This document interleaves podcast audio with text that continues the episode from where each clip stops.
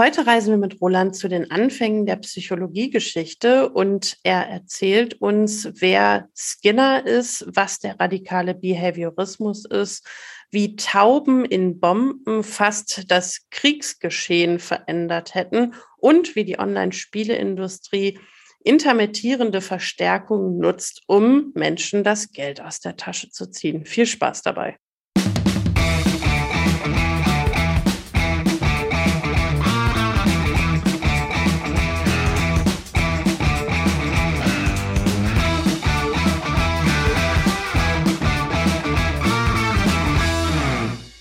Hi und herzlich willkommen zu Psychotrip, unsere kleine Reise durch die Welt der Psychologie. Wir freuen uns, dass ihr auch in dieser Woche wieder mit dabei seid, wenn wir uns auf die Reise begeben. Und wir sind Roland und Steffi, zwei PsychologInnen, die sich jede Woche ein ja, ein Konzept aus der Psychologie gegenseitig vorstellen und ein bisschen darauf rumdiskutieren. Die letzten Wochen haben wir es so gemacht, dass äh, wir gegenseitig nicht wussten, was uns erwartet, aber man soll ja auch mal was Neues probieren und wir waren neugierig, wie sich unsere Diskussionen verändern, wenn wir vorher das Thema kennen. Das heißt, dieses Mal weiß ich schon, was mich erwartet, aber ihr wisst es noch nicht und deswegen werfe ich jetzt rüber zu Roland. Roland, womit beschäftigen wir uns heute? Heute. Ja, vielen Dank. Moin erstmal. Ähm, heute wird es um einen der bedeutendsten Psychologen des 20. Jahrhunderts und seine Theorie gehen. Ähm, ich habe den sanften Verdacht, das wird eine lange Folge heute. Ich hoffe, äh, du hast ein bisschen Ausdauer mitgebracht, Steffi. Also, wir reden über Frederick Skinner, ein Amerikaner, 1904 geboren und der Begründer des radikalen Behaviorismus. Und um den soll es heute gehen. Ähm, sein Werdegang war relativ simpel. Er kam als Student mit Verhaltensbiologie in Kontakt und hat damit seine Berufung gefunden. Und sein Spezialgebiet war erstmal Experimente mit Tieren. Und er entwickelte das sogenannte operante Konditionieren. Und damit würde ich jetzt mal kurz anfangen, nämlich was ist Konditionieren? Mhm. Ähm, paar kurze Grundlagen. Ähm, bei den meisten ist Konditionierung vermutlich verbunden mit Ivan Pavlov, ne, äh, Lernpsychologie, diese sogenannte klassische Konditionierung. Man kennt die Pavlovschen Hunde. Ne, ähm, wenn es zum Essen, wenn immer eine Glocke klingelt, dann fangen irgendwann die Hunde schon beim Glockenton an zu sabbern. Funktioniert übrigens auch mit Kindern, kann ich aus Erfahrung beisteuern. Ähm, ja, äh, ist für uns heute nicht so interessant. Skinner äh, baute darauf auf, mit der operanten Konditionierung, äh, indem er zufälliges Verhalten durch Belohnung oder Bestrafung verstärkte. Ähm, meistens waren das Experimente erstmal mit Ratten oder Tauben und da gab es dann Futter für erwünschtes Verhalten oder unangenehme Zustände wie Stromschläge wurden beendet, wenn das erwünschte Verhalten gezeigt wurde. Der Hauptgegensatz zu Pavlov, wir verstärken hier Verhalten, das schon von alleine, also zufällig gezeigt wird, verstärken wir in unserem Sinne. Und diese Ergebnisse von Skinner, die begleiten uns auch heutzutage noch. Und äh, ja, da werfe ich mal ganz kurz zu dir rüber, Steffi. Hast du schon so ein paar Ideen? ähm, Bevor ich Ideen äußere, würde ich ganz gerne nochmal zusammenfassen, ob ich den Unterschied richtig gegriffen habe, äh, weil ich mich erinnere, dass mich das damals ein paar Denkmomente gekostet hat, bis ich es hatte und ich nicht mehr weiß, ob ich es noch richtig auf dem Schirm habe. Mhm. Also, operante Konditionierung von Pavlov mit den Hunden ist, äh, ich habe eine natürliche Reaktion, also das Sabbern von den Hunden auf Futter und das wird gepaart mit was, was vorher nichts damit zu tun hatte. Und da habe ich dann eine Verbindung. Und beim operanten Konditionierung konditionieren ist es ein bisschen anders. Da habe ich mh, hm, noch keine natürliche Verbindung, keine natürliche Reaktion und ich schaffe eine Verbindung dadurch, dass ich Dinge verstärke oder bestrafe. Ähm, du schaffst eigentlich eine, du schaffst gar keine Verbindung bei, beim operanten Konditionieren, sondern was du tust, ist, du verstärkst Verhalten. also beim, beim klassischen Konditionieren äh, bringst du einen Reiz, das ist in dem Fall der Glockenton, der nichts mit dem eigentlichen, mit der eigentlichen Reaktion zu tun hat, ne, den bringst du in Verbindung. So, mhm. Dadurch, dass es immer Essen gibt, wenn diese Glocke klingelt, ne, wird irgendwann quasi Essen und Glocke miteinander gleichgesetzt und äh, wir haben dann diese Verbindung. Während äh, beim Operanten konditionieren wir einfach nur ein Verhalten verstärken. Mhm. Also ist in dem Sinne tatsächlich was anderes. Okay, und damit äh, führe ich quasi dazu, dass es häufiger auftritt, beziehungsweise trage dazu bei oder reduziere eine Auftretenswahrscheinlichkeit, wenn ich es bestrafe. Ganz genau. Okay. Und jetzt hast du mich gefragt, äh, wo ich denke, dass das heute noch eine Rolle mhm, spielt, mhm, richtig? Genau.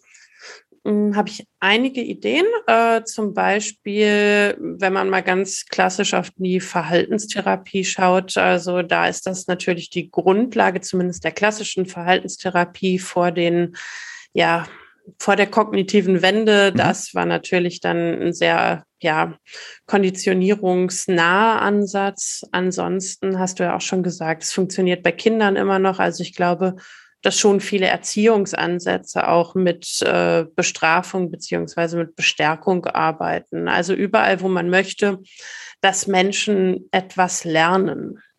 Mhm. Ja, spannend, spannend, dass du auch Bestrafung mit reinbringst. Ähm, genau, genau da wollen wir gleich noch drüber reden. Ähm, für einen kurzen Moment würde ich noch äh, abschweifen äh, und einmal schauen auf dieses Thema radikaler Behaviorismus selbst, ähm, schon fast als Philosophie oder zumindest als Zweig der Psychologie. Ähm, dazu machen wir eine kleine Geschichtsstunde. Ähm, darf ich dich ins erste Semester entführen? Ähm, und wir springen Lieben gerne. Wir springen Hab auch direkt, die besten Erinnerungen dran. und wir springen auch direkt zur Prüfung und fragen, wer war denn der Begründer der modernen Psychologie? Es reicht ein Name. Also sehr früh dabei war Ebbinghaus mit seinen Gedächtnisexperimenten oh. und davor war irgendwas mit J. James oder sowas? Hm, nee, den meine ich nicht. Äh, ich war bei Wilhelm Wundt 1880. Ah, ja. okay, das ist jetzt schon fast Insider. Deswegen, ähm, genau, also Wilhelm Wundt. Ähm, Aber es gab doch auch einen James, oder? Äh, ja, äh, mir fällt der Nachname gerade nicht ein. Äh, der Begründer des ähm, Behavior, nee, das ist der Nachname. Äh, Begründer von Behaviorismus, bin ich relativ sicher. Ähm, lass mich kurz gucken. Nee, der hieß John Watson. Na gut.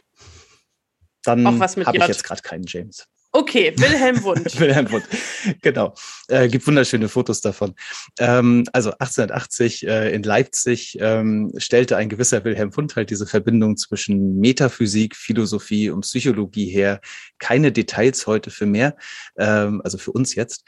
Aber äh, interessant ist, seine bevorzugte wissenschaftliche Methode war die sogenannte Introspektion. Das heißt, er ließ Menschen berichten, was sie fühlen, wenn sie zum Beispiel Licht sehen oder Schmerzen empfinden und ähnliches. So begann die äh, wissenschaftliche Psychologie quasi.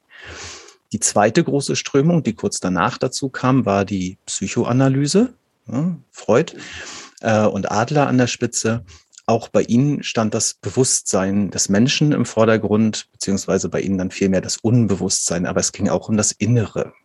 Ähm, und jetzt kamen die Behavioristen, also allen voran John Watson 1913 und sagten, das ist alles völlig egal. Weil was wichtig ist, von außen kommt ein Reiz. Dieser Reiz geht in das Lebewesen rein und am Ende steht eine Reaktion, das Verhalten. Und das Lebewesen selbst, das betrachten die Behavioristen als eine Blackbox, ein schwarzer Kasten. Und in den können wir nicht reingucken und darum ist uns der Inhalt halt auch egal. Sie beschränken sich somit also auf das objektiv Beobachtbare, nämlich dieser Reiz, der reinkommt und dieses Verhalten, was rauskommt. Und der Grund dafür, dass sie das machten, war der Wunsch, als Naturwissenschaft ernst genommen zu werden, weil alle Naturwissenschaften damals so gearbeitet haben. Das Ganze war tatsächlich rund 50 Jahre lang die dominante Schule in der Psychologie. Und wie du schon gerade gesagt hast, es wurde irgendwann so in den 60ern, 70ern vom Kognitivismus abgelöst, als das Interesse dann an den inneren Prozessen des Menschen, also in der Blackbox, wieder stieg. Ähm, doch es ist nicht alles weg, weil dieses allgemeine Vorgehen in der Wissenschaft und die Forschungsmethodik tatsächlich, das haben wir daraus auch noch sehr viel behalten. Ja, die Forschungsmethodik, aber auch die Grundhaltung dem Lernen gegenüber. Also ich finde, wenn man sich mit Lernen beschäftigt, kommt man kaum um Verstärkungen oder um Bestrafungslogiken drumherum, oder? Mhm. Da kommt man auf gar keinen Fall drumherum. Und das wird auch, das wird auch unsere Diskussion gleich, ähm, weil ich habe da noch ganz viel von mitgebracht und ich äh, hatte es ja schon vorgedroht, du auch. Äh, das heißt, äh, da, da tauchen wir gleich nochmal richtig rein. Ähm, ich würde gerne jetzt vom Behaviorismus nochmal kurz den radikalen Behaviorismus erklären, den Skinner dann nämlich einführte. Ähm, der Unterschied ist, ähm, die Behavioristen, wie gesagt, ignorieren die inneren psychischen Prozesse eines Lebewesens und fokussieren sich eben auf die Beziehung zwischen Verhalten und Umwelt. Der radikale Behaviorismus behält das bei, aber äh, er wird radikal, indem er, Zitat Skinner, alles, was ein Organismus tut, als Verhalten betrachtet. Also auch unsere Gedanken, Gefühle, Sprache sind Verhalten. Ähm, also eben auch die Dinge, die nicht von außen beobachtbar sind. Aber bei ihnen sind Gedanken und Gefühle keine Erklärungen für Verhalten, sondern sie sind eben mehr Verhalten, was erklärt werden muss. Also wenn ich irgendwas denke, ist das auch wieder ein Verhalten. Radikaler Behaviorismus lehnt dabei die Idee ab, dass die Welt überhaupt objektiv beschrieben werden kann. Ja, also Wissen, Wissenschaft und so sind soziale Konstrukte. Okay, soweit? Genau. Ähm, was ich noch spannend fand bei der Recherche war, warum sie es radikal genannt haben. Und ich habe gefunden, dass es radikal heißt, weil es eben so umfassend ist. Also weil es alles umfasst, was Organismen an Verhalten aufweisen. Also wie du gesagt hast, sprechen, denken, fühlen und sehen. Und dass es ähm, eben verdeckte Verhaltensweisen gibt und offene Verhaltensweisen. Und dass er sagt, er, ja, er wird es, glaube ich, nie so sagen, aber für mich hat sich so angehört, er öffnet quasi die Black Box ein bisschen, mhm. weil er sagt, dadurch, dass bestimmt, dass ich alles Verhalten nenne, ist alles zugänglich und manches davon ist eben verdecktes Verhalten und darüber wird es zugänglich, weil es sich äh, ja spiegelt in der Welt und in diesen verdeckten Verhaltensweisen. Und ähm, diese Erklärung ist deswegen radikalen Behaviorismus zu nennen. Das fand ich ziemlich eingängig. Mhm. Genau, und ich, ich fand es auch gerade schön, dass du sagst, er öffnet die Blackbox ein Stück, weil er forderte ja auch wieder dazu auf, dieses Verhalten auch zu beschreiben. Also dass auch der, ähm, der Mensch oder Proband dann zum Beispiel seine Gefühle, sein, äh, seine Gedanken erklärt, ne, aber eben mit der Maßgabe, es kann nicht objektiv sein, ne, was da rauskommt, weil es ist eben geprägt durch die subjektive Wirklichkeit desjenigen. Okay, bevor wir jetzt zu weit abdriften, äh, ich möchte langsam wieder auf das Thema Verhalten und Lernen zurückkommen. Äh, ich brauche aber noch einen Schlenker, nämlich zur Evolutionspsychologie. Sagt dir die was? Ich habe das nämlich tatsächlich vorher noch nicht so wirklich gehört oder nicht mehr präsent gehabt.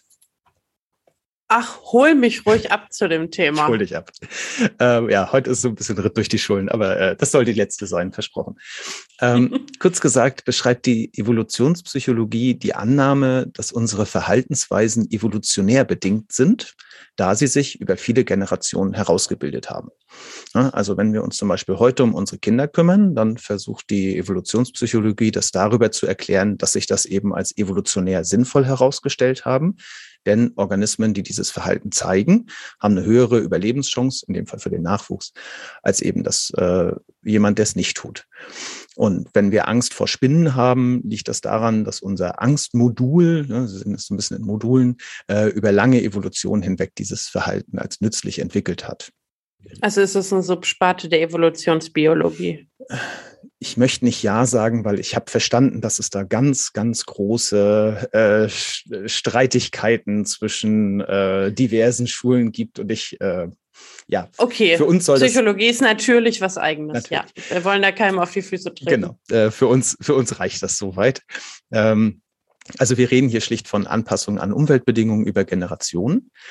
Ähm, und das ist noch eine interessante Parallele zum radikalen Behaviorismus, denn Skinner sieht das Verhalten ebenfalls an Anpassungen als Un Umweltbedingungen, aber eben innerhalb der Lebenszeit eines Individuums.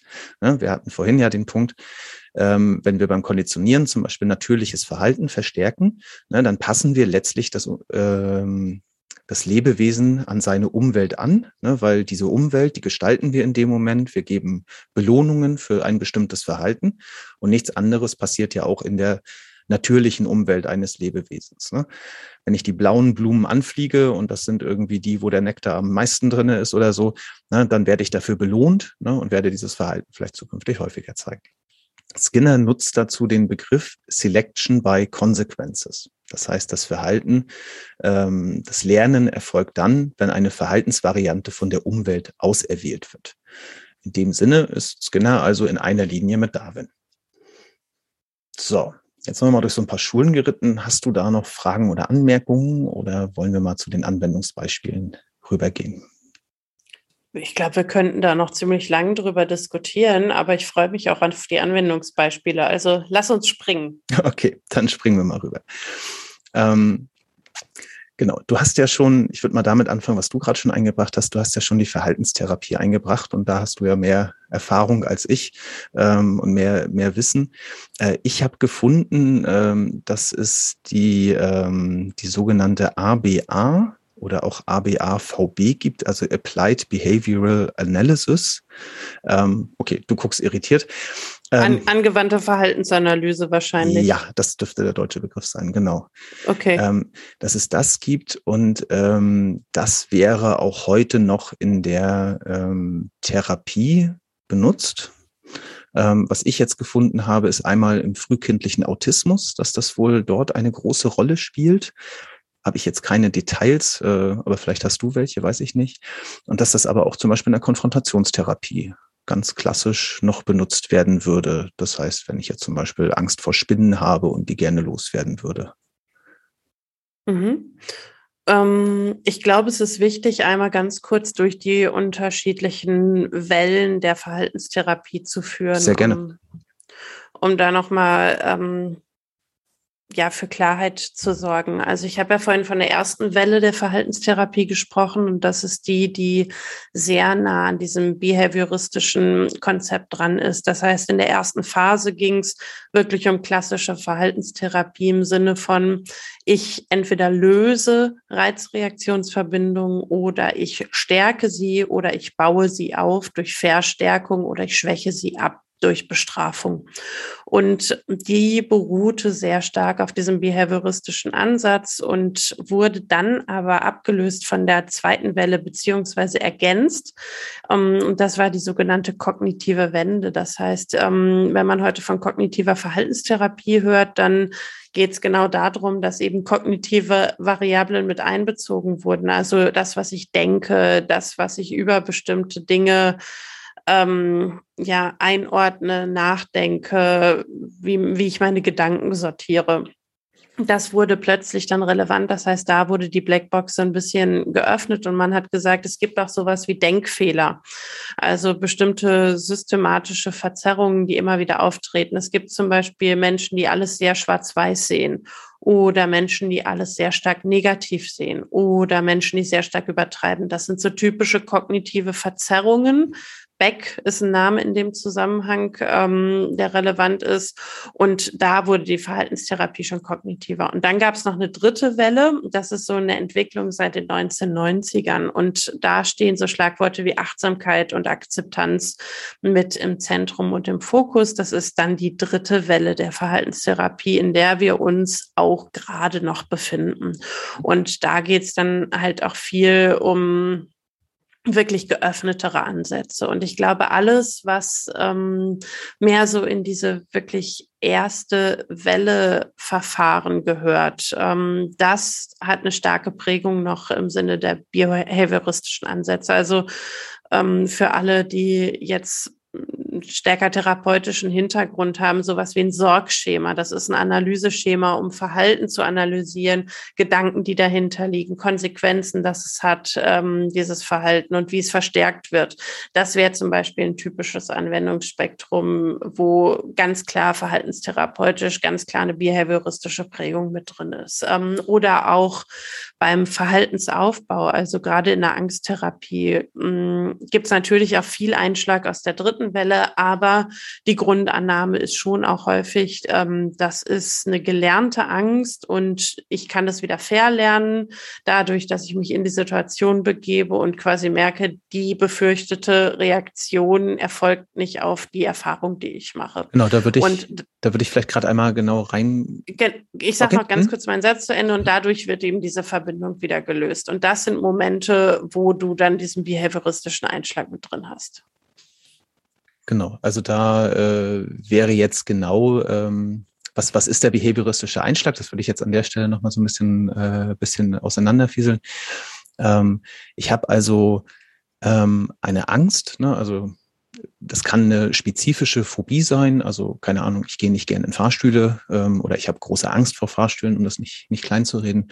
Ähm, es können aber auch unspezifische Ängste sein, ne, so generelle Angststörung oder ähnliches. Und das Verhalten, was dann viel gezeigt wird, das ist ja Vermeidungsverhalten. Das bedeutet, ich weiche der Situation, vor der ich Angst habe, aus. Ja, also, keine Ahnung, ich, äh, ich mag es nicht so gerne. Nee, ähm, ich, äh, ich habe Angst davor, ich muss gerade echt den richtigen Begriff suchen. Ich habe Angst davor, irgendwie äh, unter vielen Menschen zu sein oder in eine U-Bahn zu steigen oder ähnliches und äh, ich vermeide das Verhalten. Dadurch verstärke ich es aber gleichzeitig, denn jedes Mal, wenn ich das Verhalten vermeide, werde ich belohnt, denn meine Angst lässt nach. Und das sorgt dafür, dass dieses Verhalten beim nächsten Mal wahrscheinlicher äh, wieder gezeigt wird, das Vermeidungsverhalten, denn ich wurde das letzte Mal belohnt dafür. Und das, was eben die Therapie dann versucht aufzubrechen, äh, ist, du musst das Verhalten, also in dem Fall zum Beispiel das U-Bahn-Fahren oder auch den Fahrstuhl, das musst du durchführen, das musst du einmal machen, um eben eine andere Belohnung zu bekommen, nämlich die Belohnung, dass du das schaffst, dass eben die Angst nicht gewinnt. Genau, wenn, wenn wir das aus dieser rein verhaltenstherapeutischen Brille betrachten, dann ist das ein Segment, in, das in Therapie in Anwendung kommt. Genau, und äh, was ich jetzt von dir verstanden habe, ich habe jetzt mich mit Therapie nicht so viel beschäftigt, aber was ich von dir verstanden habe, ist, dass man eine spezifische Phobie vielleicht immer noch so angehen würde, aber so eine allgemeineren Ängste eben gleichzeitig auch kognitiv oder eben äh, aus Perspektive von Achtsamkeit und ähnlichem mhm. betrachten würde.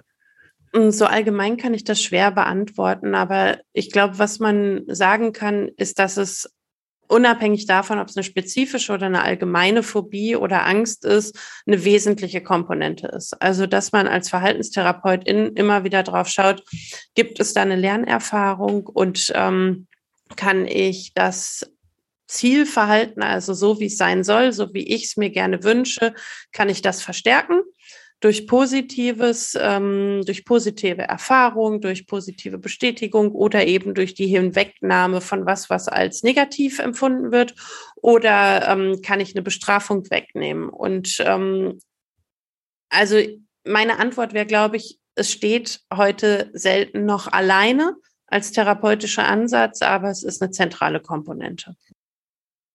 Ähm, Kleiner, kleiner Effekt am Rande, was ich noch gefunden habe, ist die sogenannte Klingelhose. Hast du von der schon mal gehört? Nee, aber ich befürchte nichts Gutes. Äh, nein, ist tatsächlich ähm, die wirkungsvollste Therapie bei Einnässen. Also bei äh, Kindern, die zum Beispiel nachts äh, nicht trocken sind, aber es langsam schon sein sollten. Ne, das nennt sich apparative Verhaltenstherapie. Das ist tatsächlich eine, eine Hose, die ähm, dafür sorgt, dass wenn es nass wird, ein Geräusch ertönt, äh, ein Klingeln oder ähnliches, dass das Kind weckt. Ja, ne, und das äh, soll eine sehr, sehr hohe ähm, Erfolgsrate haben. Ich bin darüber nur gestolpert, ich möchte es gar nicht bewerten. Ähm, aber es ist nach dem, was ich gelesen habe, eben die erfolgversprechendste Therapie. Das Kind wird wach ne, und lernt darüber nach und nach eben seine Blase zu kontrollieren. Ich glaube, das passt auf jeden Fall in die heutige Argumentationslinie und macht vielleicht auch schon deutlich, wie geschlossen diese Blackbox dann ist. Mhm. Also, weil man bei der Therapie vielleicht dann eher nicht drauf schaut, was hat das für Langzeitfolgen, was löst das in dem Kind aus, was, was macht das auf der Ebene der Grundannahmen, der Überzeugung, was hat das für langfristige Konsequenzen. Also du hörst raus, ich bin nicht nur überzeugt, aber ich erkenne die Übereinstimmung zu den behavioristischen Ansätzen. Okay, ähm, genau. Dann, äh, wenn wir mal bei den Anwendungsbeispielen bleiben, äh, ein ganz großes Thema ist auf jeden Fall das Verhaltenstraining bei Tieren. Ich muss gestehen, ich habe versucht, da einzusteigen. Ich habe mir auch äh, extra noch mal ein paar Infos von jemandem geholt, der sich damit wirklich gut auskennt. Ähm, und wir sind an der Stelle einfach mal übereingekommen, dass wir vielleicht irgendwann mal eine Zusatzfolge dazu machen, weil es ist mhm. so umfangreich, was man zum Beispiel im Pferde- oder Hundetraining äh, dort macht. Aber was ich verstanden habe auf jeden Fall, ist, dass das purer Behaviorismus und pures operantes Konditionieren ist. Also dass wir da genau diese ähm, diese Lehren von Skinner ähm, und was danach entwickelt wurde, äh, eben weiter benutzen sehr erfolgreich. Ja.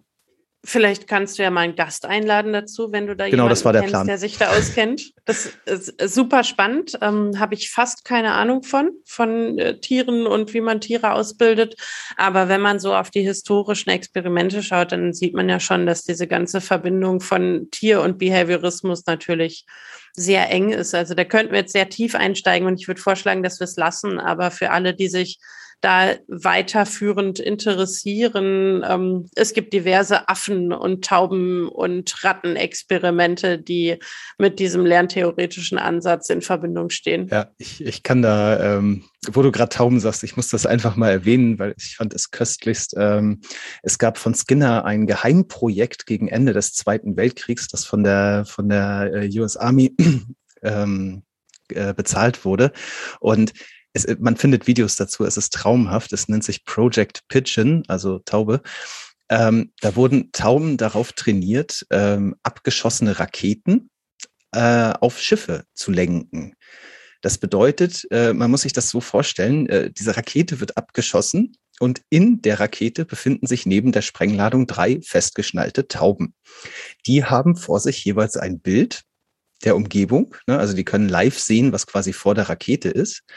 Und die wurden darauf trainiert, auf etwas zu picken, das aussieht wie ein Schiff. Hm? Also vorher monatelanges Training und immer wenn sie ein Schiff picken auf einem Bild, ne, dann werden sie halt belohnt oder nach dem Operanten konditionieren, halt nicht jedes Mal, aber so, dass es eben das Verhalten verstärkt.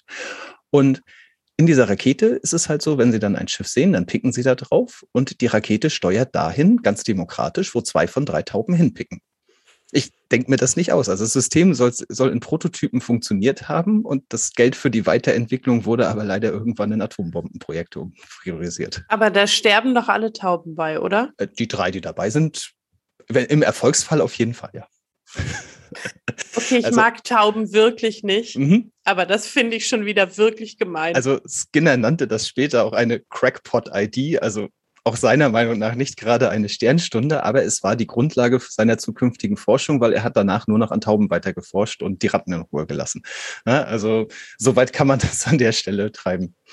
Ähm, ich würde gerne noch eine, einen Anwendungsfall reinbringen.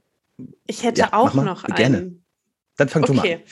Meiner ist äh, gar nicht so anwendungsbezogen, aber es, es ist auch irgendwie ein Anwendungsfall. Ähm, ich weiß nicht, ob du auch über Behaviorismus und Sprache und die Beziehung von Skinner und Chomsky gelesen hast. Ich bin drüber gestolpert und bin ausgestiegen, weil ich wusste, wenn ich anfange, über Chomsky zu lesen, ähm, dann wird das äh, die Folge noch mal eine halbe Stunde länger. Deswegen, aber versuch's.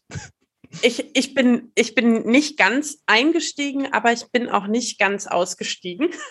Also Chomsky ist ein äh, emeritierter Professor für Linguistik am MIT und hat sich äh, mit Skinner in die Haare gekriegt, könnte man sagen. Skinner hat nämlich 1957 ein Buch geschrieben, Verbal Behavior, und hat da einfach mal rausgehauen, dass er glaubt, mit dem Ansatz des radikalen Behaviorismus auch Sprache erklären zu können. Also wie du es vorhin erklärt hast, ähm, durch Verstärkung lernen Kinder, wie Sprache funktioniert. Und ähm, er vertrat halt die Ansicht, dass verbales Verhalten ähm, genauso funktioniert wie restliches Verhalten und dadurch eben befördert werden kann, ausgeprägt werden kann. Und äh, Chomsky, der damals auch schon im Bereich Sprache unterwegs war, hat eine bittere Kritik an diesem Verbal ähm, Behavior Papier oder Buch veröffentlicht, das ähm, Skinner da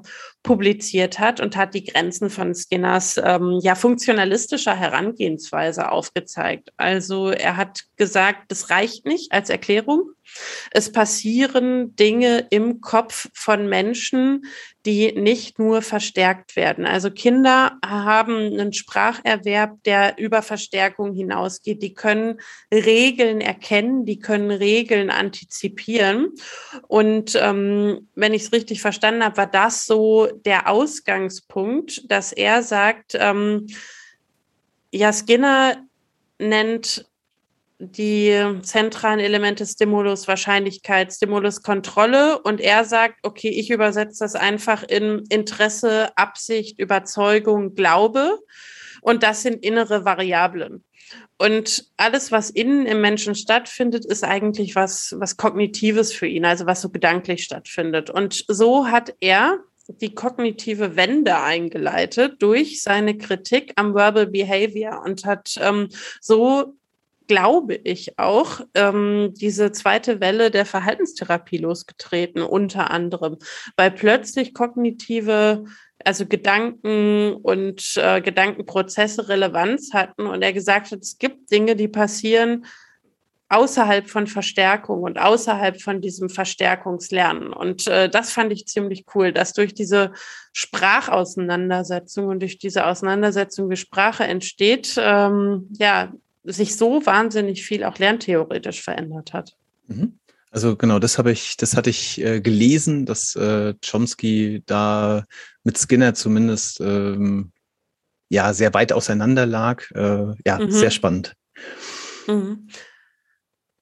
Mm, vielleicht noch ein Gedanke in dem Zusammenhang. Ich habe nämlich neulich äh, von jemandem eine Geschichte erzählt bekommen, der gesagt hat, ähm, diese behavioristischen Lernkonzepte, die stoßen unter anderem an ihre Grenze, weil es intentionales, ähm, also weil es Intentionen gibt und Intentionsverständnis bei Menschen gibt. Ähm, ich kenne nicht den Autor und ich äh, weiß auch nicht, wie das Experiment hieß, aber ich kann das gerne nochmal nachreichen. Also Intention im Sinne von Absicht. Genau. Mhm. Ähm, also welche Absicht hat mein Gegenüber? Und ähm, jetzt stellen wir uns mal vor, ich wäre ein kleines Äffchen und, uns, und säße in einem Käfig und du bist der Experimentator. Und jetzt haben wir zwei Szenarien. Szenario eins: du sitzt mit einer Banane vor meinem Käfig und stellst dich richtig blöd an mhm. und versuchst die Banane da durch meinen Käfig zu schieben und äh, schaffst es aber nicht so richtig. Und dann hat man beobachtet, dass die Äffchen dann auch dem Experimentator helfen mhm. wollten mhm. und durchs Gitter gegriffen haben, gezeigt haben, wo das Loch ist. Also aus, Eigen, zwei, aus Eigeninteresse. Genau, mhm. aus Eigeninteresse, die wollten an die Banane. Mhm. Also ich habe ja als Äffchen ein Interesse an der Banane. Option zwei war der Experimentator, also in unserem Beispiel du, stellt sich äh, nicht blöd an, sondern stellt sich gemein an und sitzt vor dem Käfig und hält die Banane hoch und klopft die vielleicht auch mal so ans Gitter, aber macht überhaupt gar keine Anstalten, die da durchzuschieben. Und dann reagierten die Äffchen nämlich mit Aggression. Und das Ergebnis war das gleiche. Es war immer eine Banane vorm Gitter und jemand, der sie nicht durchbekommen hat. Und für den Affen hätte es keinen Unterschied gemacht, aber die Reaktion war unterschiedlich mhm. in Abhängigkeit davon, wie der Experimentator sich verhalten hat. Und das ist so ein Indiz dafür, dass Intentionalität gesehen werden kann. Also bevor Verhalten eintritt, nicht durch Verstärkung oder nicht durch Bestrafung, gibt es schon was, was in unserem Kopf passiert. Und das sind diese ganzen mentalen Prozesse oder Gedankenprozesse, die in diesem Fall jetzt in dem Affen stattfinden oder aber auch, und die Verbindung ist meine, keine Ahnung, ob die stimmt, die Chomsky eben genannt, proklamiert hat und gesagt hat, es gibt Dinge, die passieren im Kopf und die passieren ohne Verstärkung und ohne Bestrafung. Und das fand ich so cool, das wollte ich noch teilen.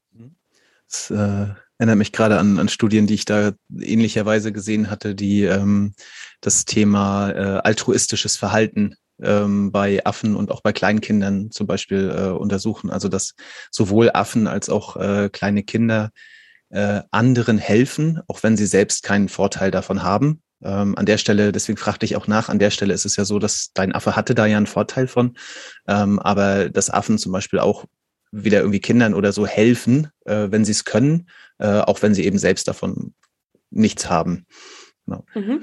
Ich weiß, wir sind schon weit fortgeschritten, aber ich bin auch gespannt auf dein Anwendungsbeispiel. Also wenn du Lust hast, ich habe Zeit. Den hätte ich jetzt auch nicht liegen lassen, weil ähm, das äh, finde ich eigentlich am schönsten, weil das ist nämlich die Frage, wie kann man denn eigentlich äh, mit den äh, mit Operanten konditionieren Geld verdienen und zwar jede Menge davon, ähm, weil auch das passiert heute noch und äh, das ist das erste Wort, äh, was es dazu braucht, ist Glücksspiel. Ähm, denn Glücksspiel ist letztlich eine äh, komplette Anwendung genau dieses ähm, operanten Konditionierens. Ähm, vielleicht nochmal zurück, ich glaube, das habe ich am Anfang gar nicht so genau ähm, erklärt. Ähm, Bei Pavlov, beim klassischen Konditionieren, war es so, dass ähm, Essen und dieser Glockenton immer zusammen auftraten. So hat er die Verbindung geschaffen.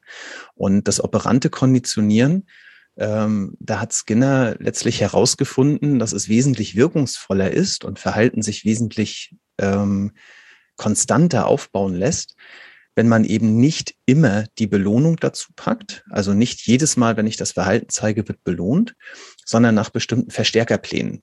Das bedeutet, jedes zehnte Mal wird zum Beispiel das äh, Verhalten belohnt oder je, ähm, dreimal pro Stunde oder ähnliches.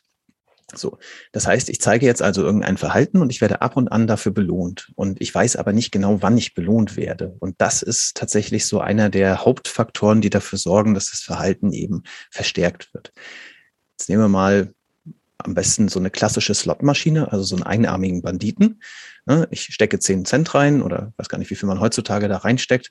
Und dann drehe ich das Ding einmal und dann kommen irgendwie Symbole und am Ende habe ich gewonnen oder verloren. Ähm, das gelegentliche Gewinnen, was da passiert. Ne? Also in irgendwie einem von zehn Fällen gewinne ich mal was und ansonsten verliere ich halt. Dieses Warten auf den nächsten Gewinn, das ist das Prinzip. Und das ist auch genau das Prinzip des operanten Konditionierens.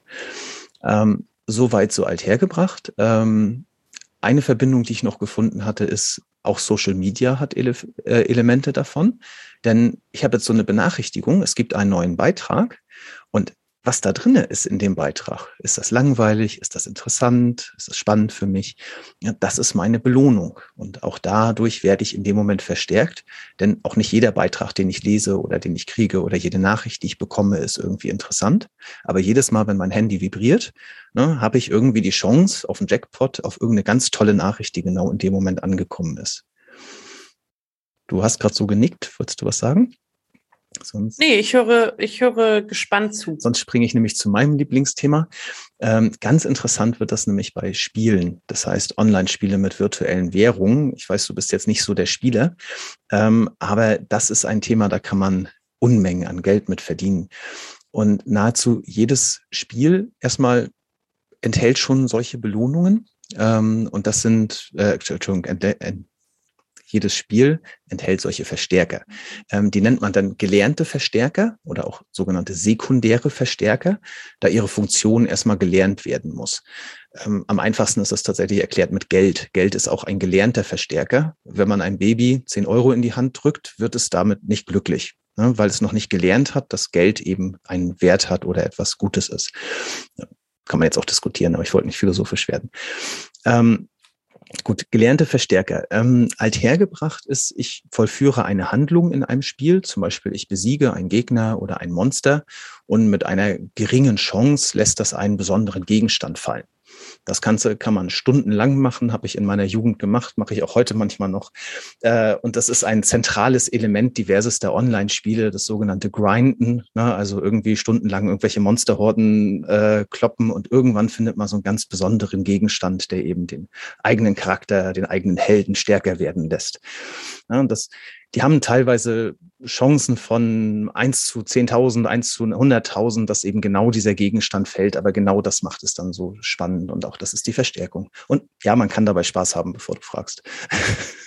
Ich wollte nicht fragen, aber genau auf den Punkt wollte ich raus. Ähm, es muss halt auch eine Belohnung sein, ne?